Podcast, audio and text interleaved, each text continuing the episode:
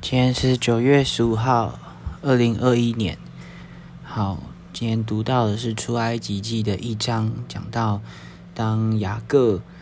呃，约瑟当在埃及当了宰相，然后发生了一些事情之后，把雅各他们都接到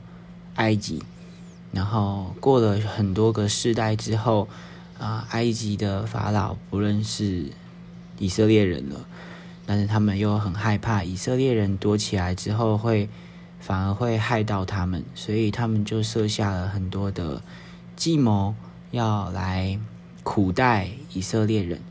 对，然后之后埃及法老他们就讨论，呃，要有两个收生婆，这收生婆就是帮忙去以色列妇人生产的，他们就下令叫收生婆把他们。如果生的是男婴，就把男婴给杀了。但是因为收生婆敬畏上帝，所以他们没有按照法老所说的按按照法老的命令去做。最后，上帝呃厚厚的祝福了两位收生婆。虽然他们最后最后法老问他们说：“为什么你们没有按照我的命令去执行？”他们的回复是。哦，因为希伯来的妇人，就以色列的妇人，本来就是身体健壮的，他们还没有到的时候，以色列的妇人就已经生产了。对，虽然他们这个是就是附带一些谎言，但是要看是谎言的背后，就是他们他们说谎的原因是他们他们挽救了无数的生命，然后。他们说谎的原因也是因为这一个法老的命令是非是相当不合理的，对，所以也也并不是说我们随时随刻都可以说谎，而是要去醒察在这之中背后这么做的原因是什么，对，然后在这这一章经文当中也看到，呃，虽然。上帝祝福雅各，祝福以色列，在埃及生活了数年。但是上帝的恩典是这样子的，但是人的人性的罪恶却会干扰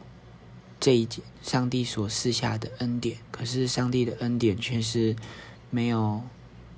没有因此而收回，而是他保护以色列的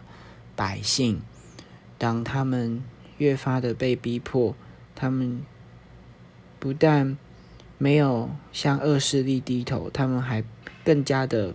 变得更加的强盛。所以在苦难里面，有时候真的是可以叫我们发展出我们内在的潜质，也为将来做好准备。在苦难里面，可以训练我们。许多比较不擅长的地方，比如说面对沟通，还有与人交涉，或者是考考经历我们信仰的对信仰的坚持，还有使我们能够忍耐，培养我们忍耐的心态，在最坏的情况当中，也是可以锻炼我们。进步的良机，所以，嗯，每一天会发生什么事情，我们不知道，但是我们只知道，这世界唯一不改变的就是上帝，唯一不改变的就是他的爱，所以，呃，盼望我们都能够每一天，无论遭遇何处境况，我们仍然把我们所有的重担，我们的感谢。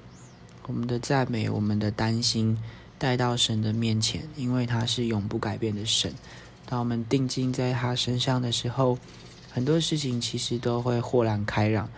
都会在不知不觉当中，就上帝就为我们开路。所以，依靠神的人是被大大祝福的。